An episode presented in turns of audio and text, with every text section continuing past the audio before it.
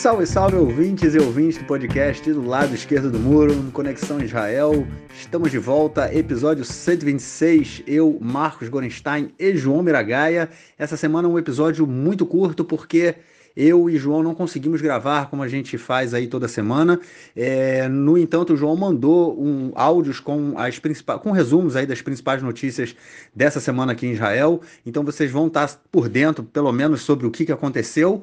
E já já também, é, em poucas horas, eu estou colocando no ar o episódio é, 127, que é um especial sobre o bairro de Sheikh Jarrah, o bairro palestino em Jerusalém Oriental, que tem sido aí alvo e foco né, de muita confusão nos últimos anos, principalmente nas últimas semanas. E aí sim um episódio bem extenso, com um convidado especial, onde vocês vão poder é, é entender tudinho que tem acontecido aí nesse último período. Então fiquem aí com o nosso episódio curto e grosso desse podcast 126. Falou, um abraço, até semana que vem.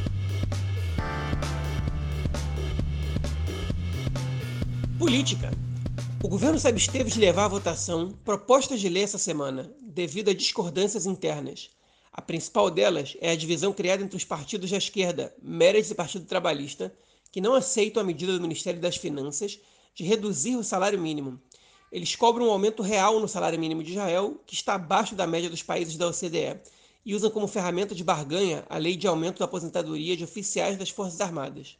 Meretz e os trabalhistas alegam que esse aumento representa um custo de quase 4% do orçamento anual do país, para uma casta já privilegiada. Benny Gantz, ministro da Defesa e autor da lei, disse que não votará a favor do governo até que o aumento na aposentadoria seja aprovado. A crise é grande. Justiça. A comissão encarregada de nomear juízes escolheu os quatro novos membros da Suprema Corte. São dois homens e duas mulheres dois de tendência conservadora e dois de tendência liberal. Eles substituem dois juízes já retirados e outros dois que se aposentarão durante o ano. Esses quatro homens de tendência liberal. A Suprema Corte deverá ter, pela primeira vez, uma maioria conservadora.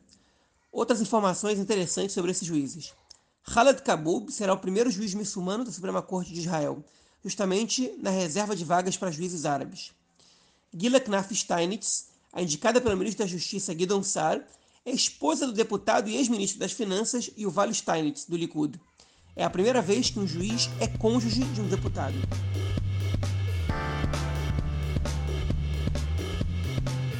Polícia. Após investigações mais profundas sobre o possível uso ilegal do software de espionagem Pegasus da empresa de cibersegurança NSO, a conclusão é de que a polícia não tomou nenhuma iniciativa ilegal e todas as operações foram com autorização judicial prévia. As investigações ainda não terminaram, mas o assunto já deixou de estar no centro das atenções do país.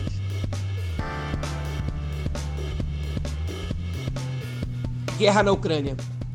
Após tentativas de não tomar posição na guerra, o governo israelense emitiu uma nota defendendo a soberania da Ucrânia, sem citar a Rússia ou seu presidente Vladimir Putin. O embaixador israelense em Moscou foi chamado para esclarecer como Israel apoia um governo que dá guarita para nazistas. Israel sofreu fortes pressões dos Estados Unidos para se manifestar contrariamente à Rússia, com quem tem relações estratégicas no Oriente Médio. A sinuca de bico diplomática é muito semelhante à enfrentada pelo governo Netanyahu na anexação da Crimeia, e a resposta do governo atual foi rigorosamente a mesma do anterior.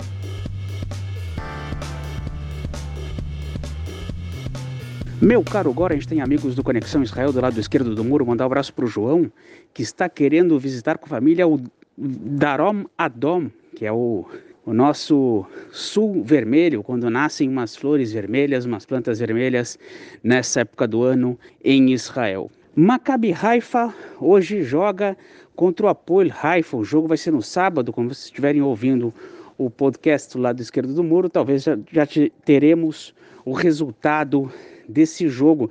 Jogo importante, o Maccabi Haifa abriu quatro pontos de novo na liderança, conseguiu aos trancos e barrancos vencer o último jogo, ganhou 2 a 0 do Apolo Tel Aviv em casa, enquanto o Apolo Bercheva vem numa descendente, perdeu pontos importantes, empates e derrotas nas últimas partidas, deixou de novo o Maccabi Haifa escapar, escapulir, manter a liderança, abrir quatro pontos e correr firme e forte para o bicampeonato.